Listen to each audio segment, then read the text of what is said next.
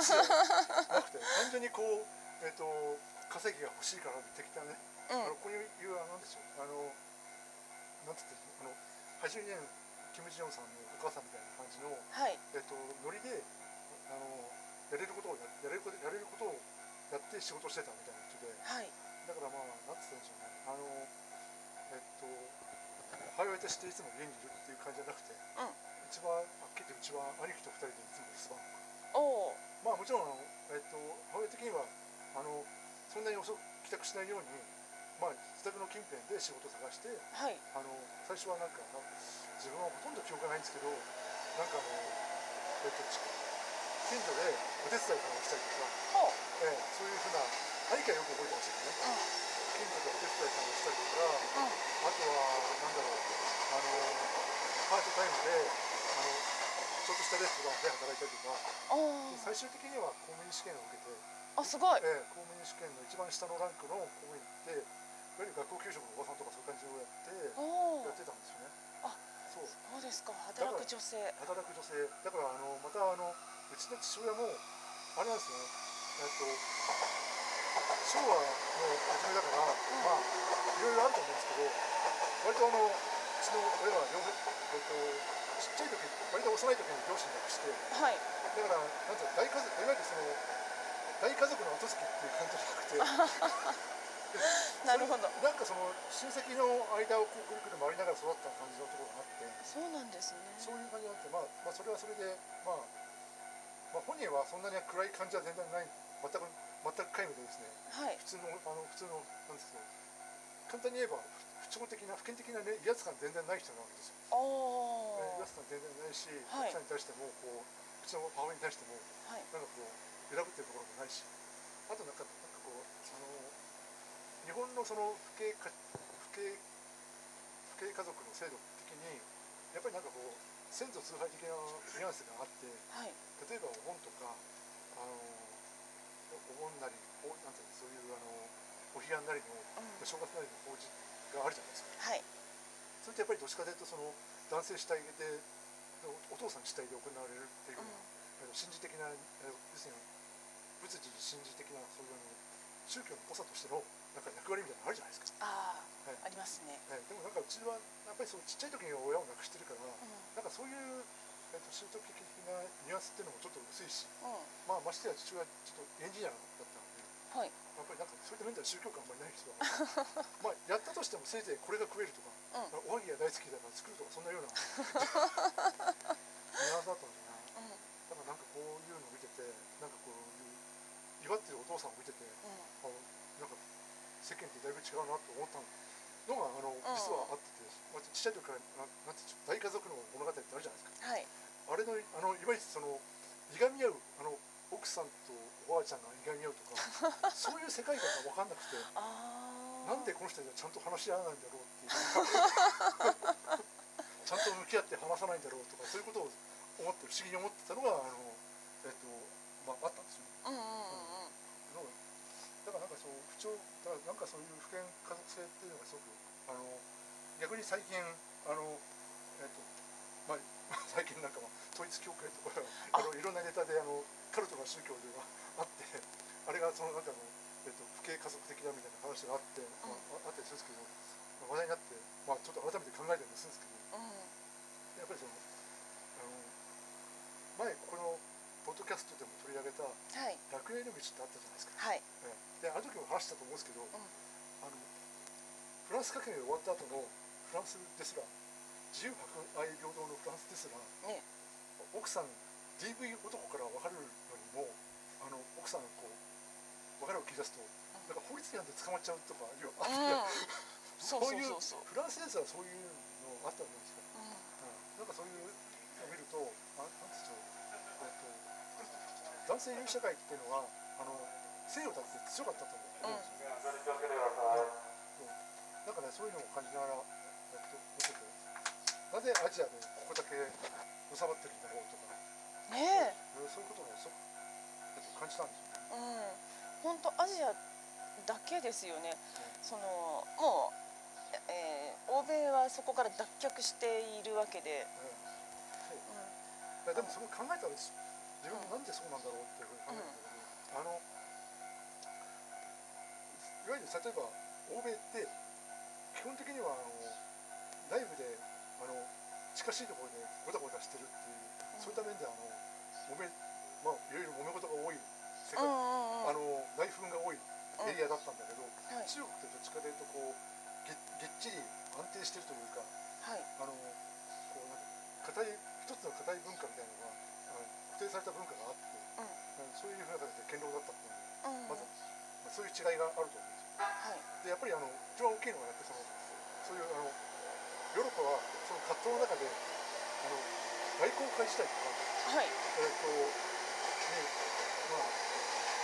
いろいろその経済の回し方がいろいろ変わっちゃってあの基本的にはそういう、まあ、農村社会も当然あったと思うんだけど、はいえっと、特にね産業革命とかそういうのも、まあ、あったりしてこう経済の仕組みがその農業から、いわゆる商業みたいな形で、うん流通みたいな形に変わったりとか、うん特に産業革命以降だと工業化とかはい。そういうふうになっていろいろやっぱり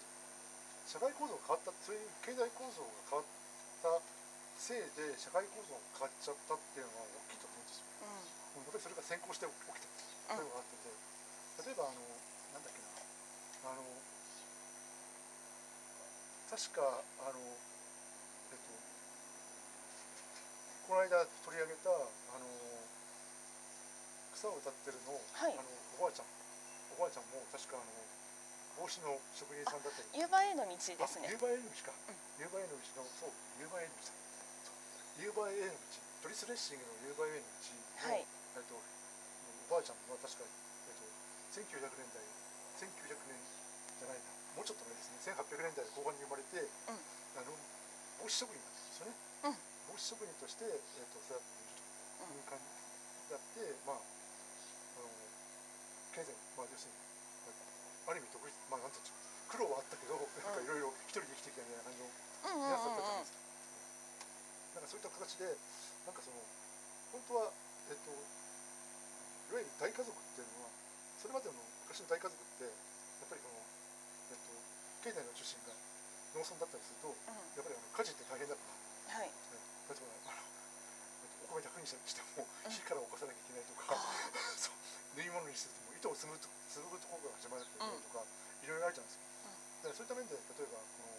家族の中で女性がそういう家事とかそういうあの役割を持つっていうのはある意味有効だったのかもしれないっていう時代があったということもあったと言えるんだけど、やっぱりその、えっと、むしろそういうことをやっているよりも、えっと、街へ出てこうなんていうのまあ日本だったらどっかで弟子さんになるとかあそういう方がこうかすとお金になるとかうんいうのが当然あったと思うんですよね。そういう形であの、えっと、社会構造が変わってくると、だんだんその大家族である意味がなくなってくるというか、大家族でで農村をやっていくっていう話がなくなってくる。で、それが最初に崩れたのが、もしかしたら西洋なのかもしれないなって思って、あの見てたんですよね。うんまあ一部その例えば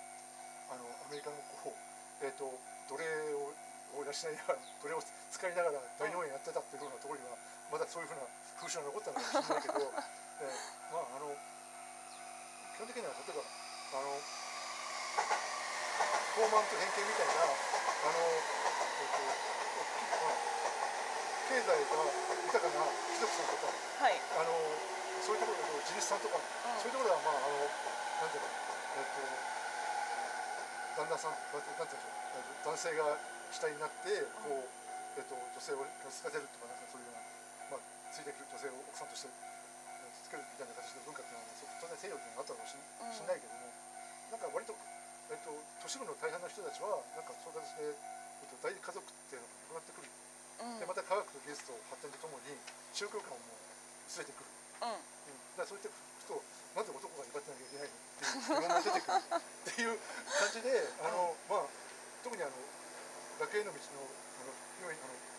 フローラってそういう感じじゃないですか、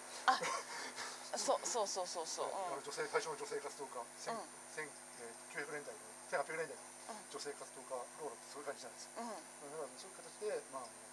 えっと疑問最初に疑問を持ってくるのがヨーロッパで方でその女性の地位に対して疑問を持つのが大体1800年代ですよね。そういうふうにそういうふうに先行してあの社会の仕組みが変わったからあのヨーロッパの方でそういうムーブメントができた。だけど日本あの、えっと、中国とかそっちの方ってのは、まあ、基本的に農本社会でうん。で、えっと、そしてやっぱその、しまあ、いわゆる先祖先祖崇拝とかそういう文化がはいはい強いから、うん。えっと、それでその先祖崇拝の、えっと、その立てなんていうの崇拝のその神事として仏事として活躍するのはお父さんだからっうん。て形で、まあ、宗教と結びついててあの、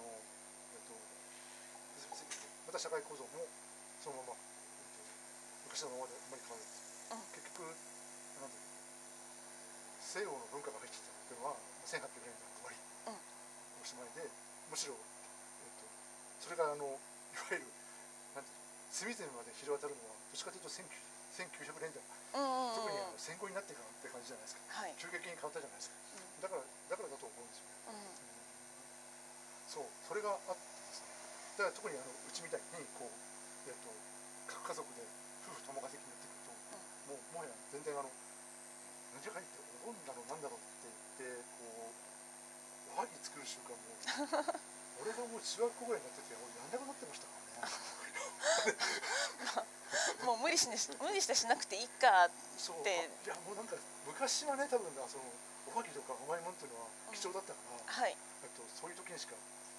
ごっそり使うぞっていう気合だったと思うんだけどはい。今違うじゃないですか。はい。スーパーで買えちゃう。毎日買えちゃう。スーパーで買えるし、はい。そういう世界じゃないですか。はい。だからなんかそういうあり方にもだいぶ薄れてくるっていうのは当然あると思うんですよね、うん。そう。だからそうそういった面であのそうですね。だからなんかこうでなんて言ったらいいんでしょう。あの夫婦共稼ぎで経済大変っていうふうに言ったかもしれないけど、うん。だけだとやっぱりなんかね強いですよね。やっぱりあの70年代うちのえっと親父さん親がいなくて多分確かねそれねきちょっと聞いたことあるんですよ。はい。あのえっとうちの、えっと、母親にお姉さんがいて、そのお姉さんが割と大家族系の経営なんか家族なんだろうえっと工場を経営してるようなあのちょっとしちゃんとしたお家に行ったらしいんですよ。うん。そしたら姑さん対策大変よとか大家族なんか来るもんじゃないわよ。自分に行くもんじゃなんだよあんたには無理よぐらいのことを言われてはい。それでだだったらこうあのこれからあのできそうな感じの単身の男がいいんじゃないみたいな感じで紹介されたのがうちの親父だったみたいな話を ええ。ちょっとちらっと聞いて。まあでもまあ逆に逆にあのちょっとちょっと母親的にもいいいい亭主面されるよりかうん。ちょうどあの話し合いをすなんちゃんとしたちゃんとしてまっとうに話せば意見も通るしうん。ちょうど良かったって感じなんじゃないですか？よくわからんけど、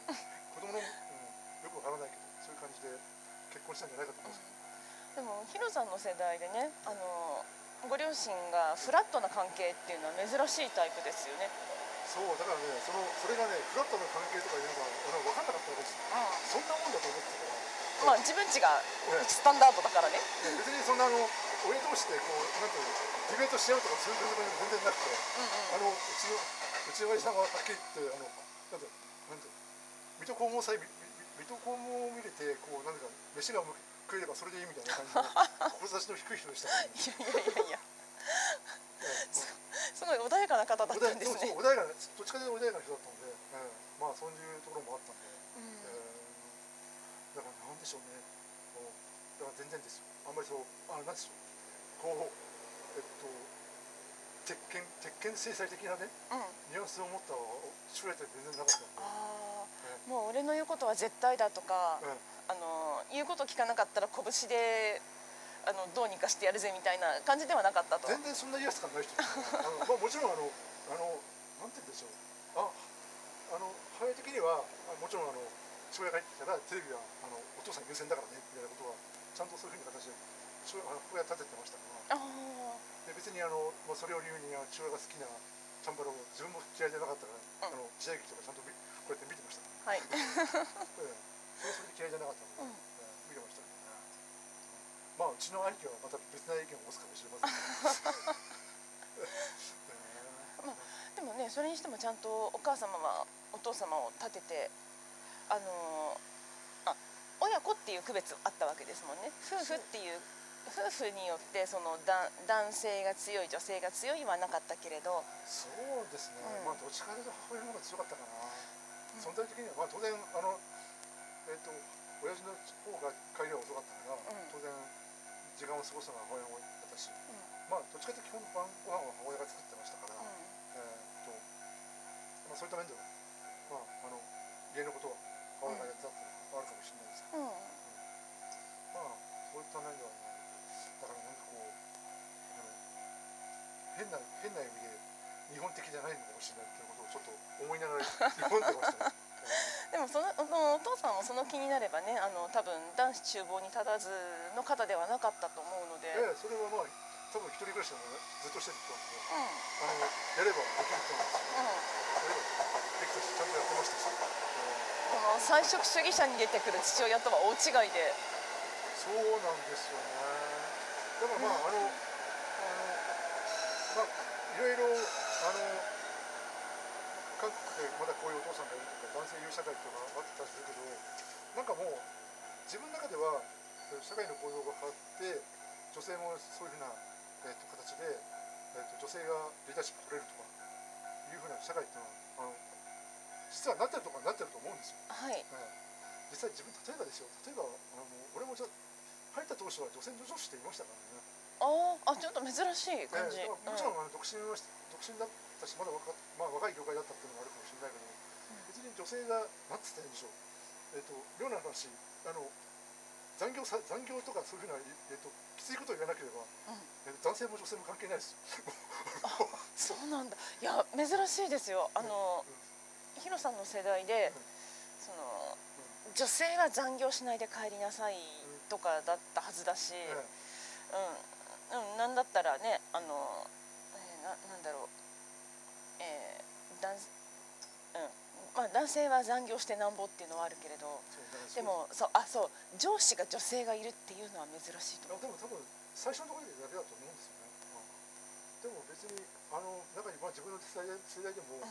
女の女の上司なんて嫌だよねとかいうふうなあからさまな人もいるけどあそう別,、うん、と別に別にあのちゃんとえっと年休有給あの残業しないように手配ちゃんといろいろ気遣ってくれるんだったら俺別に女性でも構わないけどなって言ったら割と変な顔されました。まあでもやっぱりね残業とかねやっぱりねあのおかしいですよ。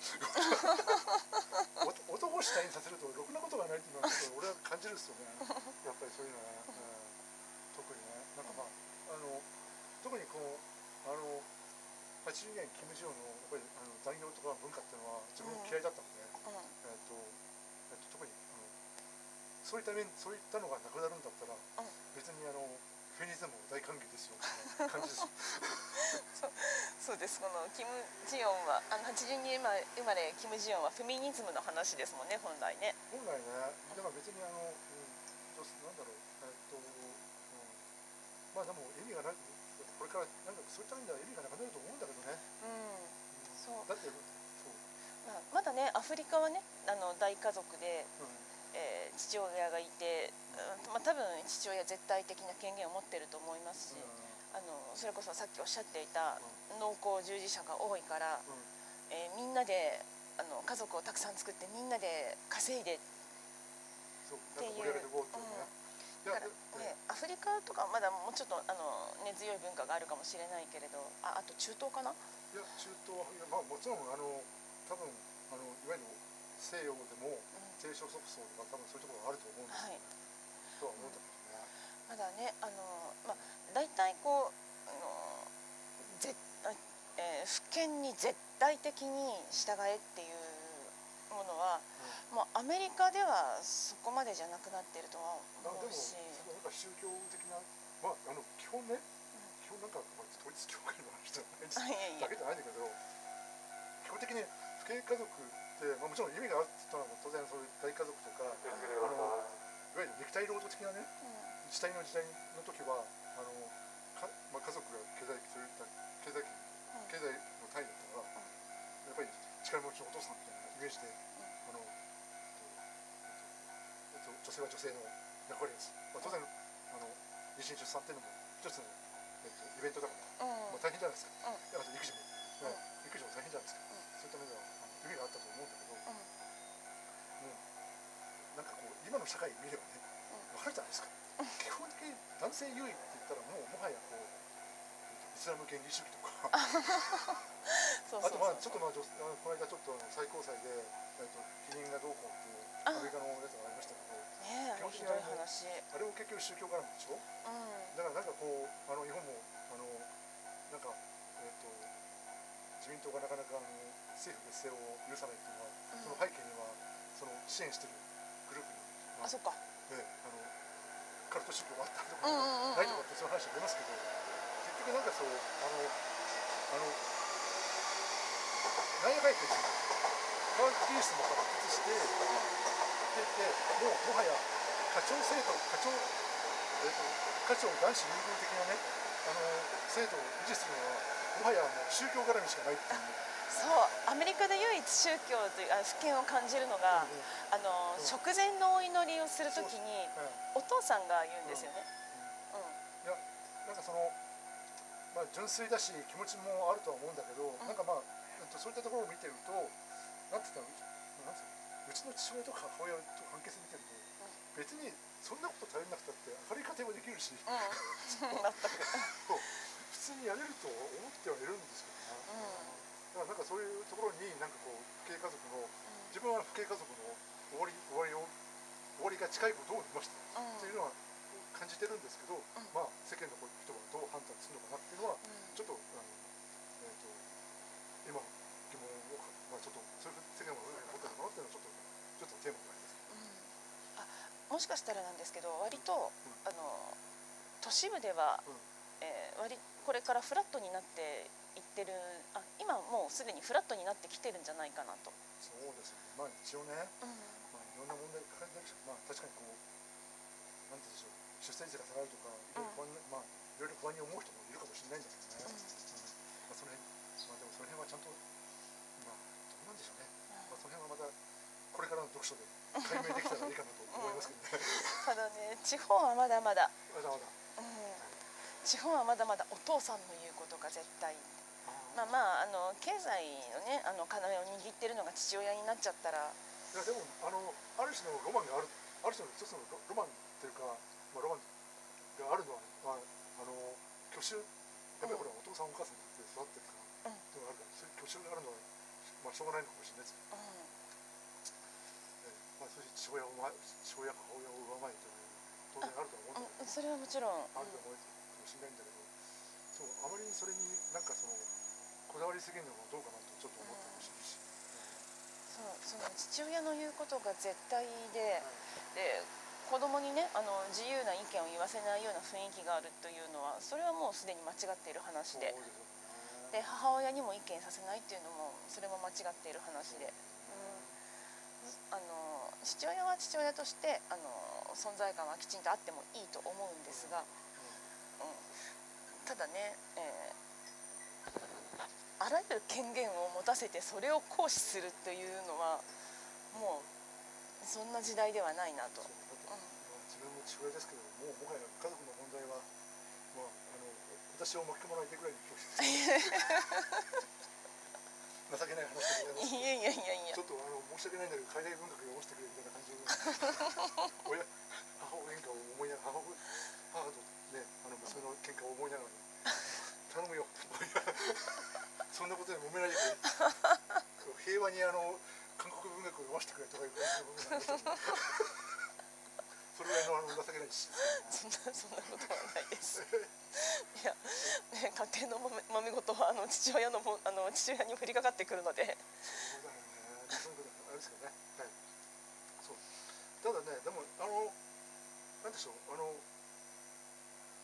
くある例えばあの大家族の物語あるじゃないですか。はいあの渡辺世間はバカバカうん講座クリックでは橋田壽賀子のドラマとかあるじゃないですか。はい、あのいまいち良さが分かんなかったなんでこんなに揉めるのかと思ったんですけど、これを読みながら、あそうか。昔の王朝ものと思えばいいのかって。はい？おものそうそうそうあのリア王とか。はい？あ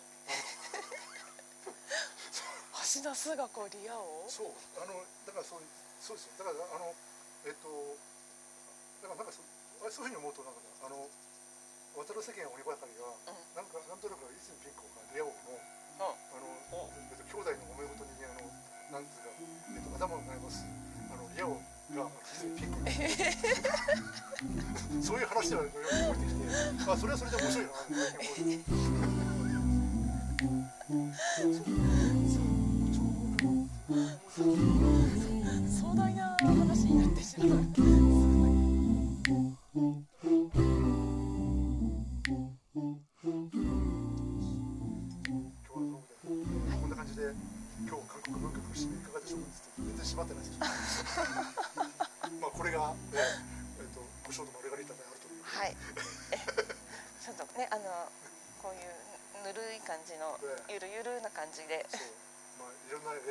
お前はなんか間違ってるぞっていうツッコミがあるかもしれないですけど、逆にするとそのツッコミが欲しいな。はい そういう感じです。ねえー間違ってる間違ってると言ってくれ。頼むですよね。そういう感じです。まあ改めないけどねいや、ちゃんと、ああ改めてもあれなんですよ。ちゃんとそんな、とんでもないですよ。すいません改めてもすいません本当にあそして次回次回はですね、まあちょっとあの、えー決まってるんですよね、もうすでにね。はい。で実はなんとここれは実は再録でしてはい。実は前回ちゃんと長々と喋って決まったんですけど、えー今度は、えージェーム・クッツェはい。えつい。にクッチェえークッツェつい。に、えークッツェで誰って人多分多い。と思うんですけどノーベル文学賞を取ったさうん南アフリカ出身の作家さんではい。ブッカー賞も2回取ってるんですよ、ねえ素晴らしい。ですよねで今回はそのブッカー賞を取ったマイケル・ケイト,、えー、と試読を読もうと。はい。それ次はそれをやろうとして、あすごいですね。あの物価将来に続きますね。えだから自分的にはまあどちらかというとあのブッカー賞というのもノーベル文学賞を取ったっていう人がその最初だったんで、うん。もちろんメインですけどまああのえっ、とある意味それもちょっとそういうブッカー賞を取ったってこともちょっと面白い感じがするんで、えっ、と、えーちょっと読んでみるのも悪くないかな。うん。そうそうまあ本当ノーベル文学賞ライン続きますね。いいですね。いいですね、うん。であの自分の自分も結構あの気に気になってる作家さんなので、うん。えっ、とまあ紹介もいろいろ深く紹介したい部分もありますのではい。よあのぜひ次あのよろしくお願いします。ろしくお願いします。ねあの草が歌ってるとはまた別の視線で。えそうですね、人種差別。ねあ、ちょっと本当に別の視線です。ね。うん。またちょっとあのニュアンスが違いますね。うん。で、あのそれにあのなんだろう、実はあんまりあの人種差別とかそういう感じのえっ、とテーマ性を持った作家さんでも実はないってところがあそうなんですね。それはまた読んでから分かるというはい。ところもありますね。はい。あもちろんテーマはあの重みはありますけど、はい、文学作品としてはそれだけで勝負してるわけで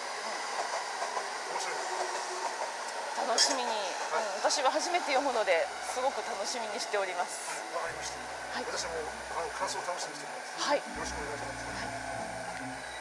これじゃあどうも。はいじゃあ、ちょうどマルガリータでした。じはいよゃあ、また次週よろしくお願いします。ろしくお願いします